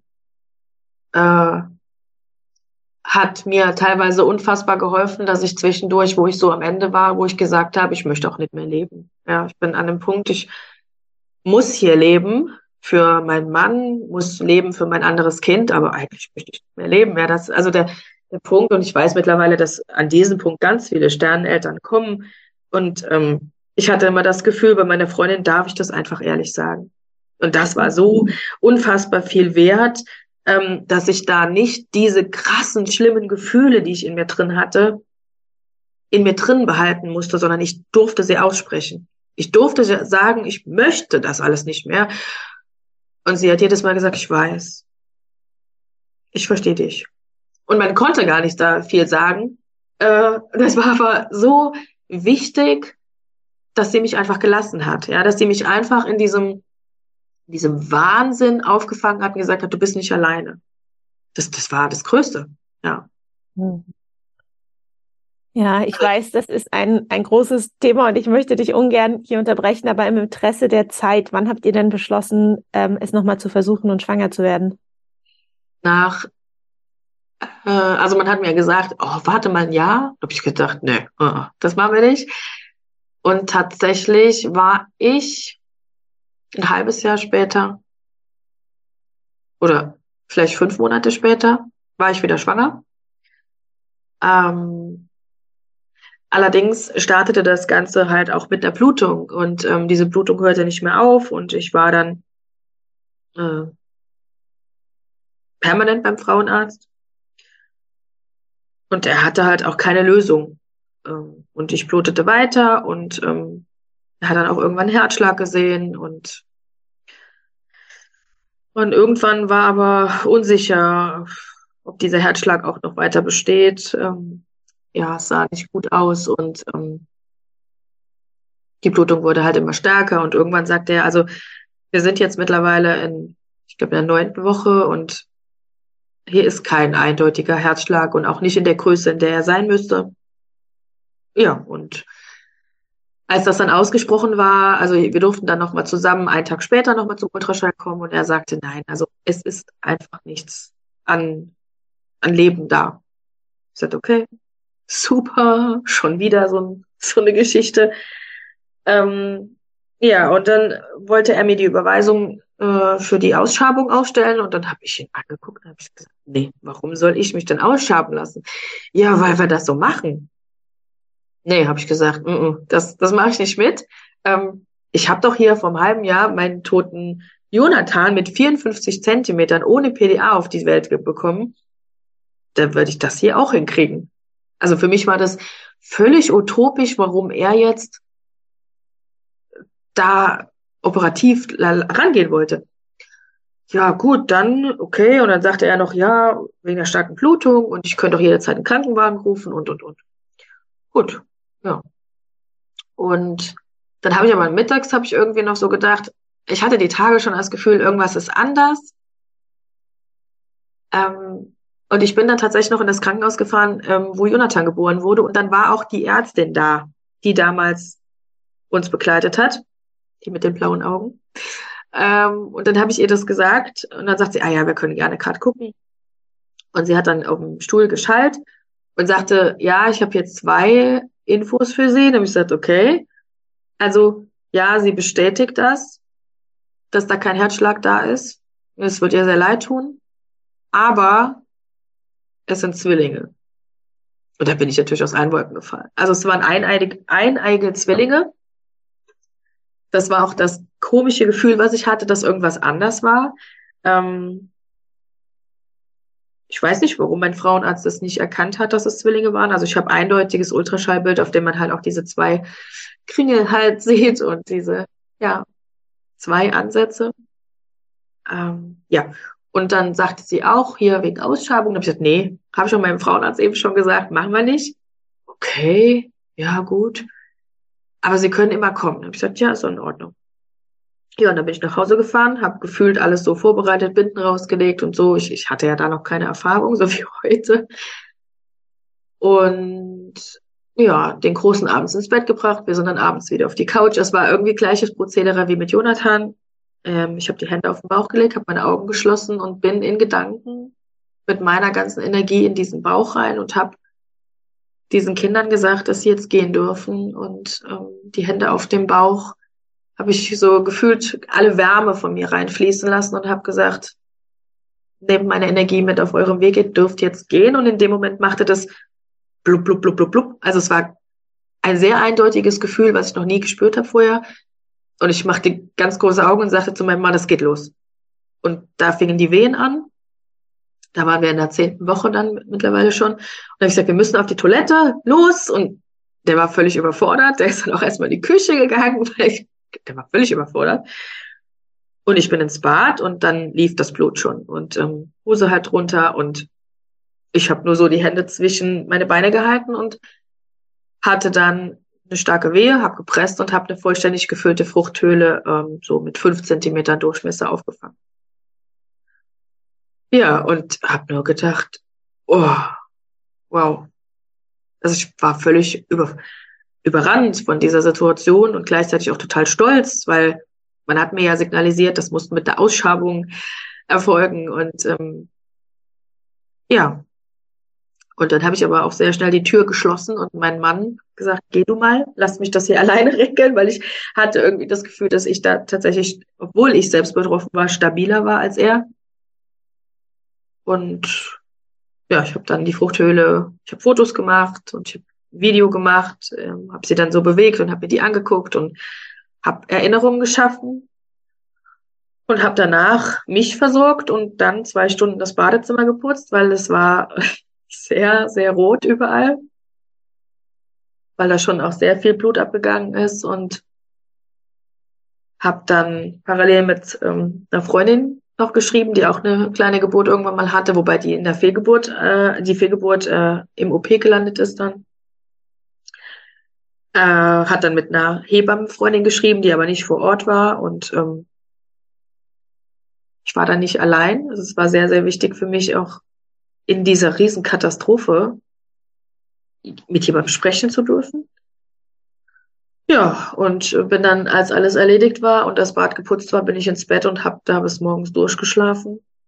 Hab dann alles, hab dann noch ja, ein Handtuch untergelegt, in der starken Blutung, die aber auch besser wurde und ich musste dann einfach schlafen. Ich war echt groggy und ähm, am nächsten Tag haben wir äh, die Zwillinge bei Jonathan beerdigt. Also eigentlich darf man das ja, also was heißt darf? Also man muss das ja beantragen, ja, bei der Friedhofsverwaltung. Und das war mir aber so egal. Äh, meine ganzen Kinder, die in der Frühschwangerschaft nicht bei uns bleiben konnten, die sind nachträglich alle bei Jonathan beerdigt worden. Also bis wirklich auf zwei, wo es einmal viel zu früh war und wir dann leider auch unterwegs waren im Auto, als es passiert ist. Und das andere, ähm, ah nee, nur eins, nur eins ist nicht dann beerdigt worden. Genau. Mhm. Okay. Wie lange hat es nach äh, diesem Verlust gedauert, ähm, bis du wieder schwanger geworden bist? Wieder zwei Monate. ähm, allerdings war ich da äh, positiv und dann direkt wieder negativ. Also die Blutung ist, ähm, ich war positiv und die Blutung setzte dann ein und dann nach drei Tagen war der Test schon wieder negativ. Okay. Also es war ein sehr früher Verlust, aber auch sehr, sehr, sehr schmerzhaft, also körperlich schmerzhaft. Tatsächlich dieser, obwohl das erst, boah, das muss sechs, fünfte Woche gewesen sein, ähm, war das viel schmerzhafter auszuhalten für meinen Körper mit viel mehr Krämpfen als tatsächlich diese zehnte Woche. Mhm. Und äh, ja, im Nachfolgezyklus, also tatsächlich äh, von dem Zyklus übergehend in den nächsten, sind wir dann wieder schwanger gewesen mit unserem Regenbogenmädchen und das ist dann geblieben. Wie ging es dir in dieser Schwangerschaft, gerade so in diesen ersten zehn Wochen mental? Konntest du dich auf die Schwangerschaft einlassen oder war die ganze Zeit die Angst da, dass du wieder ein, eine kleine Geburt hast? Ja, die Angst war da und die hörte ja natürlich mit den zehn Wochen auch nicht, mit den elf, zwölf Wochen auch nicht auf. Also dadurch, dass wir durch Jonathan gemerkt haben, man kann sich nie sicher sein und wir ganz andere Einblicke in das Thema Geburt und Schwangerschaft bekommen haben, ähm, ja, es war nicht einfach. Und es gab viele, viele Momente in der Schwangerschaft, wo ich dachte, das hier geht nicht gut aus. Hm. Warst du ähm, von deiner Gynäkologin, deinem Gynäkologen gut betreut? Hattest du vielleicht äh, extra Ultraschalle um einfach für dich die Beruhigung zu haben, es geht dem Kind gut? Also ähm, ja, ich wurde gut betreut und wir haben das ganz ehrlich thematisiert. Ähm, es gab so manche Momente, wo ich das Gefühl hatte, dass dann vielleicht so unterschwellig das Gefühl vermittelt hat, ach ja, irgendwann ist der auch mal gut. Ne? Ähm, bin dann auch öfter mal, was heißt öfter? Ich glaube, ich war in der Zeit dreimal, viermal im Krankenhaus, um nochmal Ultraschall da machen zu lassen. Ähm, da hat dann einmal die Frau an der Pforte, wo ich mich angemeldet hatte, gesagt, aber Sie waren erst letzten Monat hier. Da habe ich gesagt, ja, aber ich habe ja auch äh, hier mein Kind tot geboren. Ne? Ah ja, okay, kein Problem. So, also in der Regel auch sehr verständnisvoll. Einmal in der Schwangerschaft ähm, saß ich dann vorm Kreissaal und dann hat man sich verweigert zu gucken. Und dann hat die Hebamme ganz leise gesagt, wenn du Bauchweh hast oder äh, Blutungen, dann kann ich dich äh, mit reinnehmen. Ich so, aber ich habe kein, ah ja, ich, ich habe Bauchweh und heute Mittag habe ich eine Blutung gehabt. also total bescheuert eigentlich. Sie sagte mir, die Psyche ist kein Grund, um diese Untersuchung zu machen. Ja, ist auch ein Ding der Unmöglichkeit, ja, wenn die Mutter äh, einfach verrückt wird über diese Schwangerschaft, weil sie das Gefühl hat, so voller Angst zu sein und dann gesagt kriegt, nö, da gucken wir nicht danach. Ja, also dann musste dann halt die Blutung her. Ja. Ähm, aber man hat gemerkt, es tat der Hebamme auch leid, dass sie, ne, aber ja. Ja, und ähm, es gab einen Moment, also ich, ich konnte das nicht gut aushalten, mit Hochschwangeren nah bei Hochschwangeren zu sein. Das war, obwohl ich selber schwanger war, ich konnte es nicht aushalten.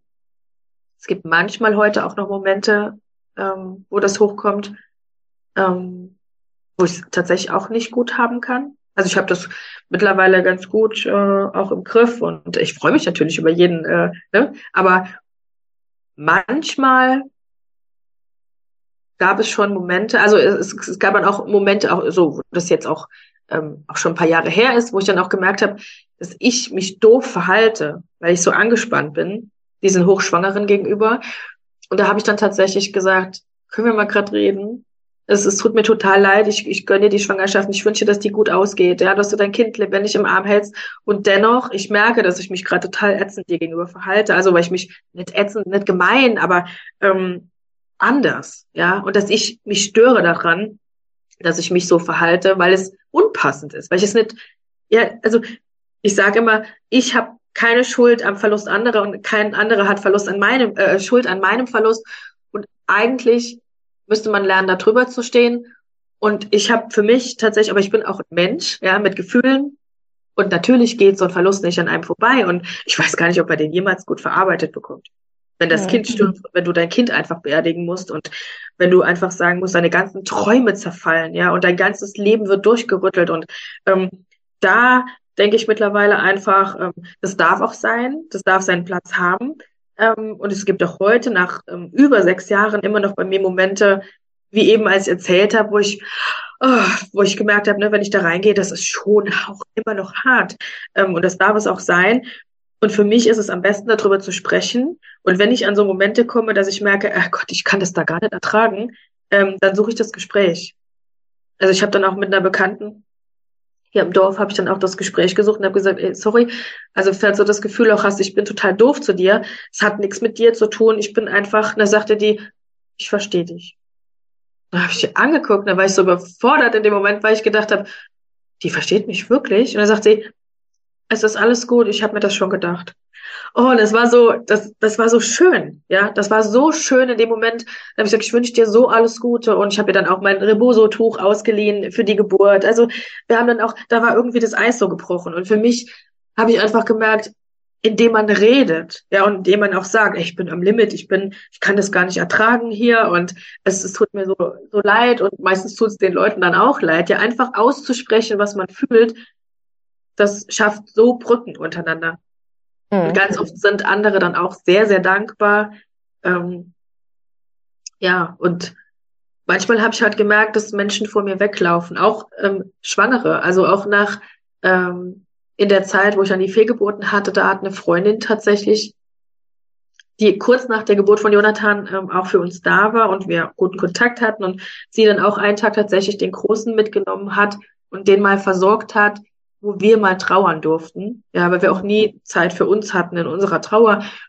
Ähm, die hat dann vier Monate später über Instagram offenbart, sie ist schwanger, aber sie hat es nicht für nötig gehalten, mir persönlich das zu sagen. Ich habe es durch Inter durchs Internet, durch Instagram erfahren.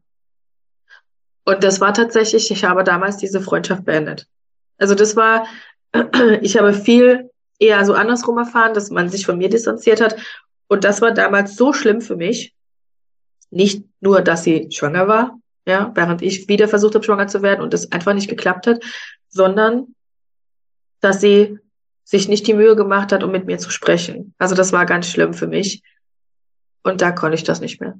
Mhm. Das, ähm, ich glaube, das ist auch nochmal ein ganz großer Themenbereich, einfach diese, diese, dieser Tabubruch vielleicht äh, drumherum, um nochmal zu der Schwangerschaft jetzt zurückzukommen von eurem Regenbogenmädchen. Wie ähm, ging es dir dann so in den Tagen und Wochen, bevor die Geburt losging? Und also wenn ich es richtig mitgerechnet habe, Jonathan ist in der 37. Woche verstorben, richtig? Ja, 37 plus 4, genau, also genau. 38. Genau. Mhm. In der 38. Woche, okay. Wie ging es dir in diesem Zeitraum? Ja, ich wollte da nicht drüber kommen. Also ich wollte da gerne früher einleiten, ähm, hatte auch die Hoffnung eigentlich, weil im ersten Arztgespräch hieß es, ja, ja, wir können das machen. Und dann hieß es, nee, machen wir nicht. Und habe gesagt, Leute, bitte, leitet doch bitte ein, die ist doch groß, der geht's gut. Ähm, wir haben dann auch eingeleitet. So im Nachhinein war das eine Katastrophe. Ja, ich hätte das einfach nicht machen sollen. Ich hätte warten sollen und wir hätten das gut hingekriegt, aber ich wollte einfach nicht mehr. Ich war dann 29 Stunden eingeleitet. Oh, es war der Horror. Äh, der Kreißsaal war völlig überlastet. Also inzwischen hatten wir leider keine drei Krankenhäuser mehr mit Kreißsaal, sondern nur noch eins. Dieser Kreißsaal ist aus allen Nähten geplatzt. Ich stand, der Muttermund ging einfach nicht auf. Ich, der war auf drei Zentimeter und der hat nicht gemacht. Ich hatte so starke Wehen, dass ich laut war, dass ich geheult habe.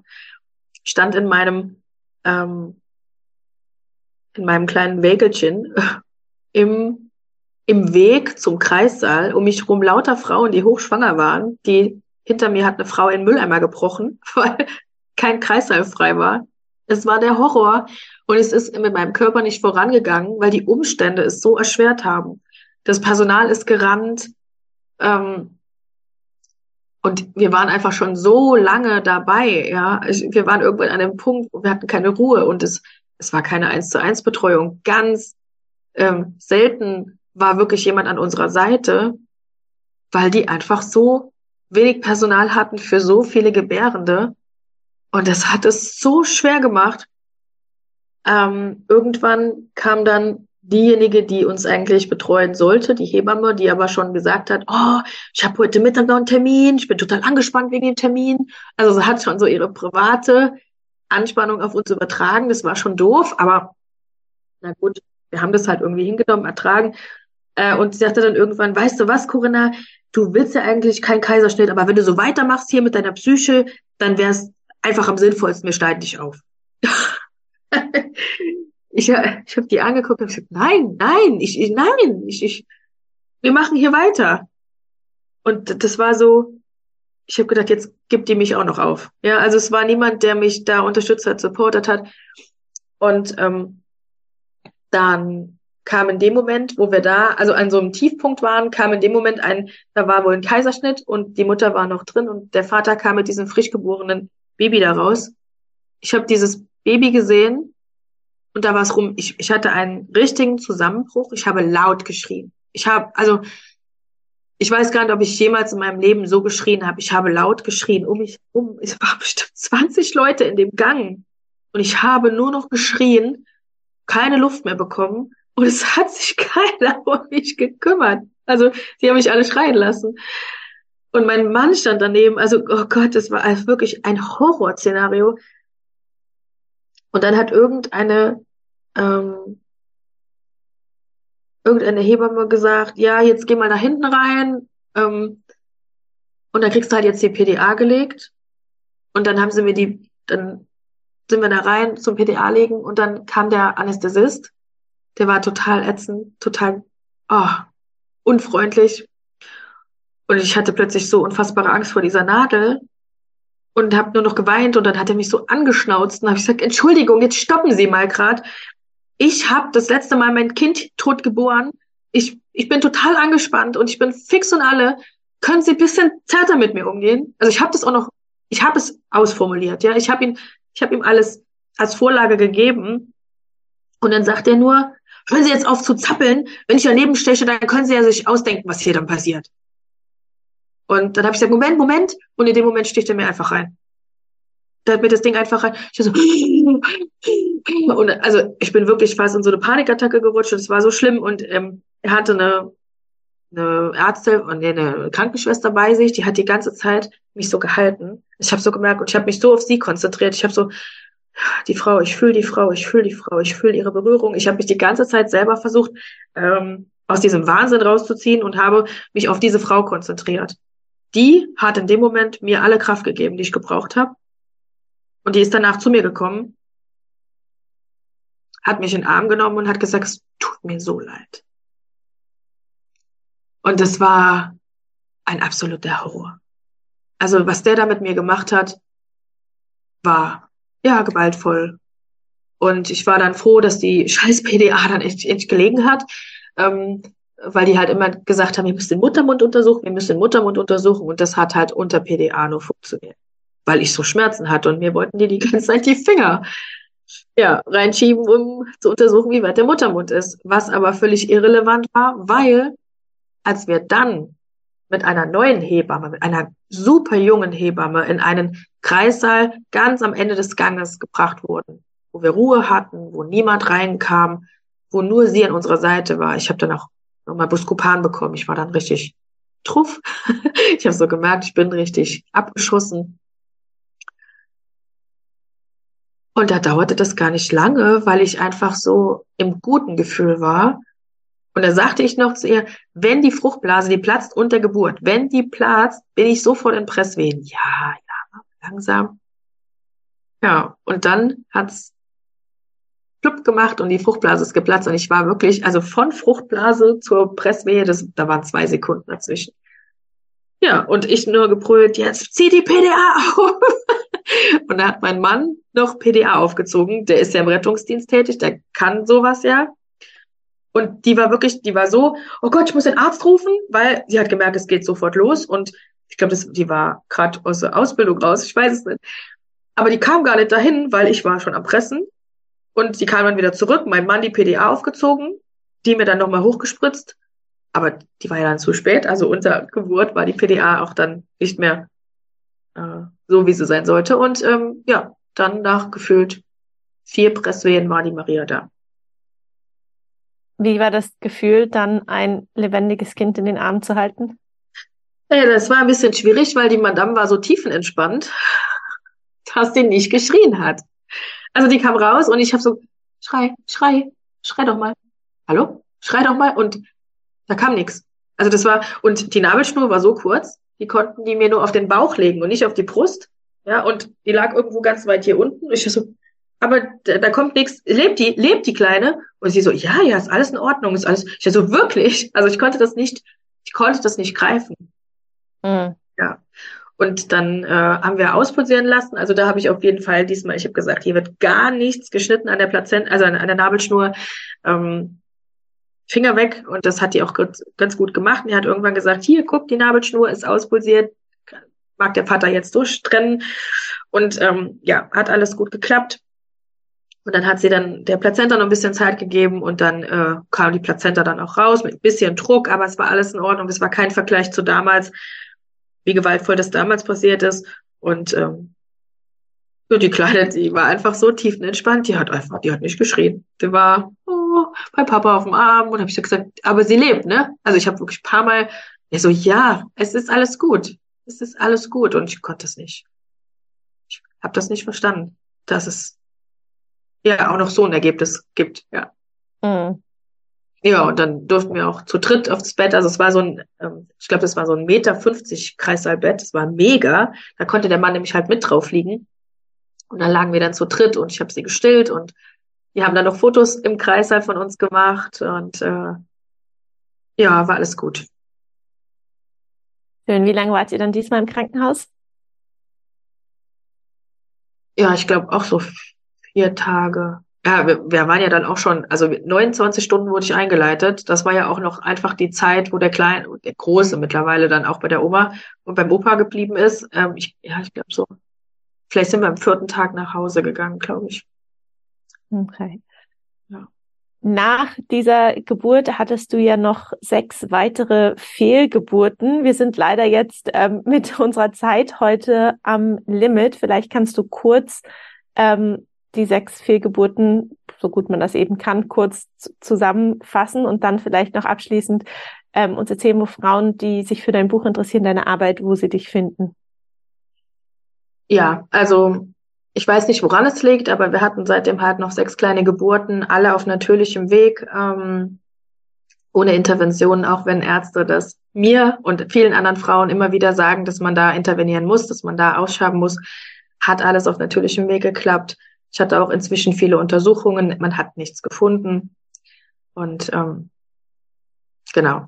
Habe aber durch diese eigenen Erfahrungen einfach für mich ganz viel Wissen mehr aneignen können. Und deswegen begleite ich jetzt auch seit fünf Jahren schon Frauen über Fehlgeburten und ähm, gebe mein Wissen auch an Fachpersonal weiter, gebe eine Fortbildung und ähm, ja, bin momentan an meinem zweiten Buch dran, was auch nur die kleinen Geburten auf natürlichem Weg ähm, beschreibt und meine Erfahrung damit und wünsche mir natürlich, dass auch ähm, begleitendes Personal da einfach ganz viel mehr Wissen bekommt, um Frauen da adäquat zu begleiten und auch bei sich stabil sein zu können in der Begleitung. Und ähm, ja, ich möchte alle Frauen eigentlich animieren, da zu hinterfragen und ob ihr Körper nicht einfach einen normalen, natürlichen Vorgang schaffen kann, bei sich zu bleiben, in im eigenen Element zu bleiben und sein Urvertrauen einfach zu spüren, anstatt sich sagen zu lassen, du schaffst das nicht, du kriegst Krebs, du kriegst eine, verlierst die Gebärmutter durch eine Fehlgeburt. Also alle,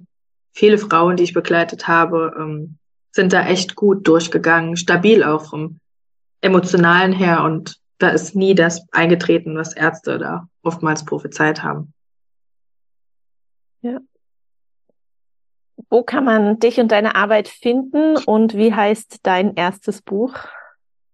Ja, mein erstes Buch heißt ähm, Stille Geburten sind auch Geburten und Sterneneltern sind auch Eltern. Ein sehr langer Titel, aber der war, stand tatsächlich von Anfang an fest, weil ich das Gefühl hatte, das muss man der Gesellschaft sagen, dass Sterneneltern auch Eltern sind und dass auch kleine und stille Geburten Geburten sind. Und ähm, ja, ich verrate den Titel meines neuen Buches noch nicht, aber der geht in eine ähnliche Richtung. Und ja, man, mich findet man über meine Homepage, vielleicht können wir die auch verlinken. Auf jeden Podcast. Fall. Ähm, und über Instagram bin ich sehr aktiv, betreibe da ganz viel Öffentlichkeitsarbeit. Über Facebook findet man mich auch, aber da bin ich nicht so aktiv. Und ähm, genau, das Buch bekommt man über alle möglichen Buchhandlungen. Ähm, ich habe es über Books on Demand veröffentlicht, aber man kriegt es natürlich auch über Amazon. Super. Genau. Liebe Corinna, vielen Dank, dass du dir die Zeit genommen hast, so ausführlich von ja, deinem Weg uns zu berichten. Und ich wünsche dir und deiner Familie weiterhin alles Gute. Ja, vielen lieben Dank, dass du dir die Mühe machst und so besondere Geschichten auch, ja, dass du Frauen zu Wort kommen lässt und dass sie ihre besonderen Geschichten erzählen dürfen, die die Welt vielleicht ein bisschen verändern können. Dankeschön. Gerne. Das war die heutige Geburtsgeschichte von Corinna. Wie immer freue ich mich über euer Feedback. Gerne auch per E-Mail oder als Direktnachricht bei Instagram. Ansonsten auch gerne eine Review in der Podcast-App hinterlassen oder den Podcast einfach mit Freunden teilen. Vielen Dank und bis nächstes Mal.